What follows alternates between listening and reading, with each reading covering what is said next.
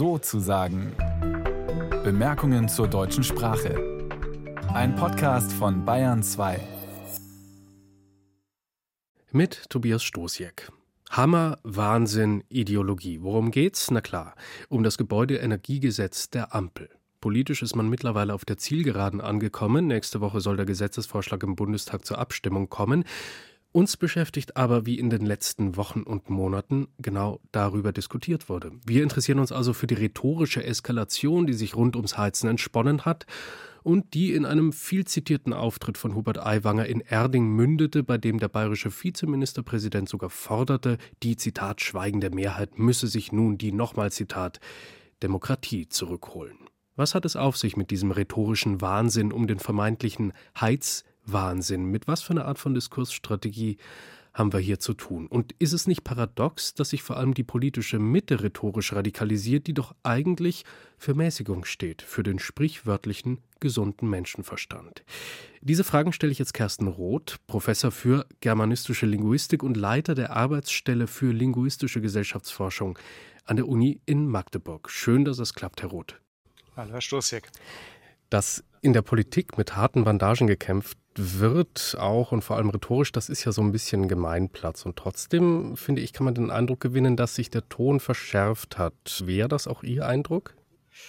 Ja, den Eindruck kann man haben, aber äh, ich glaube, man muss etwas genauer hinschauen und sich genauer überlegen, was man mit harten Bandagen meint, beziehungsweise eigentlich, was man mit Kämpfen meint. Also was wir immer schon hatten, ist so der, der etwas härtere, auch etwas derbere ähm, Sprachgebrauch zwischen bestimmten Protagonisten, zwischen prominenten Politikern oder seltener auch mal Politikerinnen, ja, dann erinnern sich alle an Wehner oder an Strauß und häufig erinnern sie sich auch sehr nostalgisch, also gar nicht negativ an diese Dinge. Mhm. Ähm, da muss man aber sagen, das sind eben zwei Protagonisten, die handeln auf Augenhöhe, die handeln letztlich auch in einem bestimmten professionellen Kontext, das hat dann einen Unterhaltungswert. Also das ist sozusagen Kampf in sehr strategischer Weise.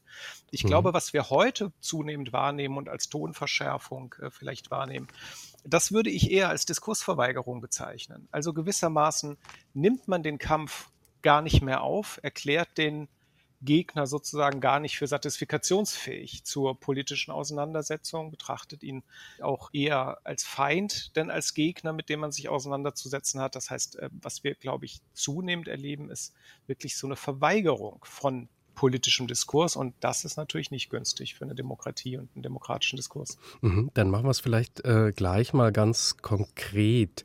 Was ja oft zu hören war, vor allem in der Diskussion um das neue Gebäudeenergiegesetz, das war ähm, dieser Begriff Heizungswahn. Heizhammer gab es auch. Von Heizungsideologie war die Rede. Aber halten wir uns mal an den Heizungswahn. In welcher Weise wird denn hier der politische Gegner charakterisiert? Und äh, kann man mit so einem ja, wahnhaften, irren Gegner überhaupt noch ins Gespräch kommen? Sein oder ist das genau so ein Beispiel für Diskursverweigerung, wie Sie es gerade genannt haben? Ja, kann man natürlich nicht. Also jemanden zum, zum Wahnsinnigen zu erklären, ja, geisteskrank zu erklären, das ist ein, das ist, das hat äh, Foucault, der Soziologe, der Diskurstheoretiker, schon ähm, vor Jahrzehnten beschrieben. Das ist so eine der heftigsten Diskursausschlussmechanismen überhaupt. Ne? Das heißt, man kann, äh, es hat keinen Sinn, mit ihm zu sprechen, weil seine Aussagen sozusagen in der äh, realen Welt keine Bedeutung haben. Das heißt übrigens natürlich auch, äh, man muss ihm die Macht aus den Händen nehmen. Ja, dem Wahnsinnigen, der sollte nicht am Steuer sitzen äh, gewissermaßen. Das muss einen Bumerang-Effekt haben. Ich würde jedem davon abraten, äh, jedenfalls in einer so prekären Diskurssituation, wie wir sie jetzt haben, das zu machen und zu versuchen, auf diese Art und Weise rhetorisch zu punkten. Denn wer natürlich jetzt in diesem Fall die Grünen oder ähm, die Regierungskoalition zu Wahnsinnigen erklärt, der schiebt sie eben genau aus diesem Spielfeld sozusagen raus, der mhm. verbietet ihnen mitzuspielen und rückt natürlich die dezidiertesten Gegenpositionen, das wäre in diesem Fall den rechten Rand, zentraler in diese Arena und davon kann die Mitte nicht profitieren. Mhm, weil Sie die Mitte ansprechen, das ist ja so eine äh, ganz paradoxe Geschichte. Meiner Wahrnehmung nach ist ja so eine Form von Polemik etwas, was äh, gerade Politikerinnen und Politiker praktizieren, die eigentlich für sich in Anspruch nehmen, für die sogenannte Mitte zu sprechen. Also zum Beispiel für den äh, einfachen Hausbesitzer, der, der vor dem Heizungswahn der Grünen zum Beispiel verschont werden muss. Konterkariert das nicht das eigene Selbstverständnis? Also müsste nicht zur ja auch rhetorischen DNA einer Mittepartei gehören, dass man eher gemäßigte oder eben maßvolle Töne anschlägt? Ja, in gewisser Weise schon, aber ich glaube, da liegt einfach äh, bei den Handelnden ein erstaunliches Missverständnis vor. Ich, lassen Sie mich ein bisschen weiter ausholen. Also mhm. die in der alten Bundesrepublik waren diese Parteien der Mitte, die man damals noch Volksparteien nannte, Parteien, die äh, sozusagen mehr oder minder das ganze Wählerspektrum abgedeckt haben. Und das hieß auch, sie haben auch mehr oder minder alle Diskursformen und Diskurspositionen abgedeckt. Also mhm. wenn wir jetzt mal bei der Union bleiben, die Union hatte immer einen rechten Flügel und sie hat auch bestimmte Diskurse bedient. Schauen Sie sich äh, CDU-Äußerungen bestimmter Politiker in den 80er Jahren zu, zum Umgang mit AIDS-Kranken zum Beispiel an. Das mhm. wären Positionen, die würden wir heute in der CDU gar nicht mehr erwarten. Die würden wir vermutlich eher in anderen Parteien erwarten, mhm. in dieser Zuspitzung. Jetzt ist ein Teil der Wählerklientel verloren gegangen und geht zunehmend verloren an die AfD. Und jetzt denken die Akteure in der Union offensichtlich, es sei sinnvoll, sie zurückzuholen, indem man diese Diskurspositionen jetzt stärkt und eben äh, das mehr bedient. Und das ist ein gefährliches Missverständnis, weil, wenn ich es mal ganz platt und unlinguistisch ausdrücken darf, diese Diskurspositionen gehören der Union eben nicht mehr mhm. im, jetzigen Diskurs, im jetzigen Diskurs. Sie gehören der AfD. Und das heißt, sie werden in jedem Fall als AfD-Sprech gehört. Ja. Übrigens interessanterweise ja von Anhängern und Gegnern gleichzeitig. Ja, also die Gegner, die dann eben auch reflexhaft sagen, rechtsextrem äh, Nazi.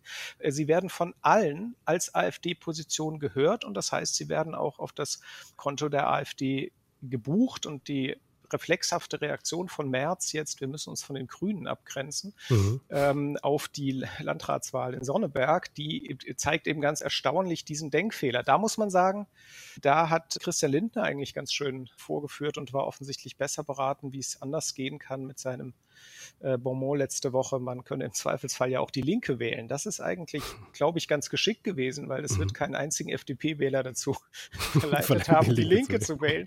Aber es hat eben sehr schön markiert, wo die Grenze verlaufen muss. Mhm. Nehmen wir sie trotzdem noch mal einmal zusammen mit ins Boot. CDU und FDP verkaufen ja also diese Polemik äh, diesen Kampf, auch den rhetorischen gegen die Ampel oder die Grünen, ähm, ja als Notwehr, und zwar gegen deren, äh, jetzt zitiere ich Merz, belehrenden und moralisierenden Tonfall. Äh, stimmt das denn? Also gibt es rein rhetorisch ähm, so zwei Seiten? Ist die Polemik nur eine Seite der Medaille? Naja, also ich möchte nicht bestreiten, dass es im linken politischen Spektrum so etwas gibt. Moralisierende Argumentation in bestimmten linken äh, Communities, die vor allen Dingen in den stark identitätspolitisch ausgerichteten Communities mag es so etwas schon geben. Also wir sind äh, als Linguistinnen und Linguisten immer wieder sehr stark konfrontiert mit dem Gender-Thema zum Beispiel. Mhm. Äh, ein Thema, das aus sprachwissenschaftlicher Sicht unglaublich marginal und unbedeutend ist, aber mit dem wir eben immer wieder zu tun haben. Und äh, in diesem Bereich gibt gibt es Leute, die sozusagen die Position vertreten, wer kein äh, Sternchen benutzt, der ist Sexist. Ich spitze ein bisschen zu. Mhm. Ob das nun gerade die Grünen und das derzeitige grüne Spitzenpersonal ist, das würde ich doch stark bestreiten. Da würde ich behaupten, dass Union und FDP auch hier wieder so eine Phantomdiskussion von der AfD aufnehmen. Es gab ja äh, neulich eine linken Politikerin, die im Bundestag das ganz engagiert aufgezeigt hat, dass die Anträge zum Gendern allesamt aus der AfD kamen in den letzten Jahren und kein einziger von links. Und auf diese Art und Weise konstruiert die AfD, äh, dass das ein Riesenthema sei links. Ich finde es sehr erstaunlich. Ich würde auch hier abraten. Das ist das, was ich immer Diskursverstopfung nenne, was man da letztlich mitspielt. Es lenkt von den eigentlichen Themen ab. Äh, wenn ich äh, die, die Union beraten dürfte, würde ich, glaube ich, sagen, es gibt ja durchaus Möglichkeit, kritisch mit den Grünen umzugehen. Und das ist sicherlich weniger ihre moralisierende Position, sondern ihre überaus pragmatische Position, Waffenlieferungen, die Gaspolitik im letzten Herbst. Ich glaube, das könnten Angriffspunkte sein. Weil Sie von Diskursverstopfung sprechen, was wären noch so, also wir hatten das Gendern jetzt, was wären noch so, ich sag mal, Talking Points, mit denen man den Diskurs verstopft eigentlich zum Erliegen bringt? Naja, tatsächlich äh, äh ist das Gendern, nicht doch aufs Gendern das gekommen, nach ein, ein, ein, geradezu prototypisches Beispiel, ja, mhm. weil es mehrere äh, Bedingungen erfüllt, um diese Diskursverstopfung zu leisten. Zum einen ist es eben ein Nebenthema, das ist, glaube ich, eben kein Zufall. Das ist ein Thema, mit dem man äh, leichtfertig spielen kann, auch ein Thema, wo man sehr leicht äh, an Fakten vorbei argumentieren kann. Also auch hier gibt es ja einen Klassiker, der lautet, an den Universitäten werden äh, Studentinnen und Studenten gezwungen, versuchen, einen Genderstern zu benutzen, wo es bis heute nicht gelungen ist, das zu belegen, während wir umgekehrt belegte und auch selbst artikulierte Fälle haben, wo äh, Studierende Nachteile haben, wenn sie gendern in ihren Arbeiten. Und ja, Sie können das googeln, also Sie wissen es vermutlich ja auch aus Ihrer eigenen äh, redaktionellen Arbeit. Ähm, es ist tatsächlich ein wahnsinnig umfangreiches Thema und die Union hat es ja neulich auch hinbekommen, einen kleinen Parteitag ähm, so abzuhalten, dass äh, über die Medien eigentlich nur darüber gesprochen wurde, dass man gegen das Gendern vorgehen möchte. Äh, bringen wir mal die Medien ins Spiel. Welche Rolle spielen die denn in dem Zusammenhang dieser, ja, ich sag mal, rhetorischen Verschärfung? Es kursieren ja so ein paar sehr polemische Begrifflichkeiten, die äh, ja die Bildzeitung in die Welt gesetzt hat. Der Heizhammer ist so ein Beispiel und die dann von der Politik aufgegriffen wurden, natürlich auch von anderen Medien reproduziert wurden. War das früher auch schon oder ist das ein neues Phänomen? Naja, was die Bildzeitung selbst angeht, ist es sicher kein neues Phänomen. Die, das ist ja immer mhm. schon das Geschäftsmodell der Bildzeitung natürlich gewesen, letztlich äh, medialen Populismus zu betreiben in bestimmten Positionen. Äh, das war immer schon so. Die diskursiven Rahmenbedingungen, würde ich da eben auch wieder sagen, sind schon heute andere geworden. Ich glaube, dass sich ähm, seriöse Medien genauer überlegen müssen heute, welche solche äh, Sprach, welch, inwiefern sie solchen Sprachgebrauch und sei es nur zitierend weiter verbreiten wollen. Da haben wir sozusagen schon ein bisschen eine Spiegelung zum politischen Raum, so wie sich Parteien der Mitte überlegen müssen, wie sehr sie sich auf das Spiel einlassen, müssen sich das, glaube ich, auch Medien äh, heute genauer überlegen. Insgesamt haben die Medien natürlich eine zentrale Aufgabe und die ist leider nicht, nicht einfach, sondern sehr kompliziert. Es müsste ihnen gelingen, die vielen kritischen Stimmen, äh, Stimmen des Unbehagens auch an bestimmten politischen Entwicklungen hörbarer zu machen, die gewissermaßen lauter zu drehen, die sich in keiner Weise mit den AfD-Positionen decken und in keiner mhm. Weise AfD-Positionen vertreten. Also wenn wir an sowas denken wie die äh, statistisch größere Ablehnung von Waffenlieferungen in die Ukraine, in Ostdeutschland, es wäre sehr wichtig, ähm, dass auch Medien diese Positionen nicht immer im Kontext mit äh, DDR-Sozialisation und AfD sozusagen diskutieren, mhm. sondern auch mal genauer hinhören, wie sie eigentlich wirklich begründet sind, weil es sind eben nicht alle, die diese, dieses Unbehagen an dieser Politik haben, gleichzeitig auch AfD-Wähler, sondern es gibt einige, die sich da ganz zentral von abgrenzen. Ich glaube, mhm. wir haben dann gewissermaßen ein gemeinsames Problem, Herr Stossiak. Es sind im Grunde die traditionell dafür zuständigen Institutionen Kunst und Kultur, Medien, Wissenschaft, die es schon seit relativ langer Zeit nur noch schlecht hinbekommen, diesen Stimmen Foren zu bieten und sozusagen echte, äh, echte Diskursräume zu schaffen. Das wäre eigentlich ein fantastisches Schlusswort. Aber eine Frage habe ich noch, beziehungsweise würde ich gerne stellen, weil wer auch äh, mit sehr extremen Begrifflichkeiten bekämpft wird, das sind ja die Aktivistinnen und Aktivisten der letzten Generation, eben auch aus dem konservativen Lager heraus. Und am bekanntesten ist ja wahrscheinlich Alexander Dobrins Prognose, ja schon aus dem Herbst, hier sei eine Klimaraff im Entstehen. Ähm, da hat man fast den Eindruck, dass sich die Rollen umkehren, denn während sich hier eine Volkspartei sozusagen rhetorisch radikalisiert, nehmen ja diese Aktivistinnen, es sind vor allem Frauen, die in den Talkshows sitzen, mit ihrem sehr gediegenen, sehr ernsthaften Auftreten, mit immer wieder diesen emphatischen Appellen an die Vernunft aller, ja eigentlich die Rolle einer gemäßigten Mitte ein.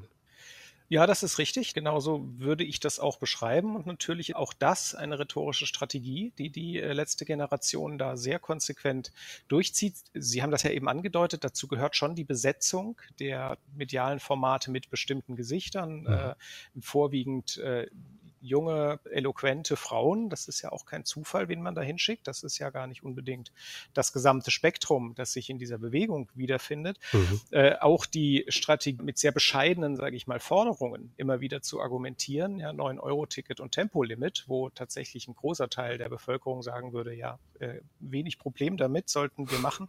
Äh, das ist sehr konsequent in der Strategie. Wir würden das eine Ethos-Strategie nennen. Das heißt, sie heben sehr darauf ab, äh, zu werben für sich sozusagen als Protagonisten. Andererseits muss man natürlich sagen, die Aktionsform, die sie wählen, ist sehr bewusst eine Aktionsform des Störens und der Provokation. Auch das bestreiten sie ja nicht, dass es im Sinne von Wachrütteln sozusagen schon auch darum geht, Alltag zu stören.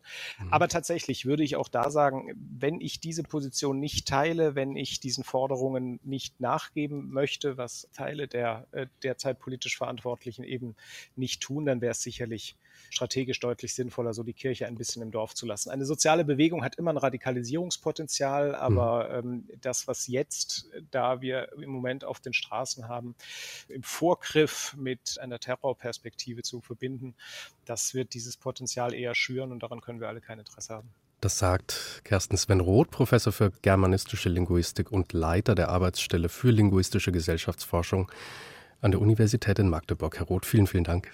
Ich danke Ihnen. Und das war's mit sozusagen zumindest für heute. Uns gibt's wieder nächste Woche, dann mit meinem Kollegen Hendrik Heinze, der sich fragt, was es mit der Reichsrednerschule in Hersching am Ammersee auf sich hatte. Das war sozusagen die deutsche Rednerkaderschmiede zur Zeit des Nationalsozialismus. Bis dahin also. Tschüss, sagt Tobias Stosiek.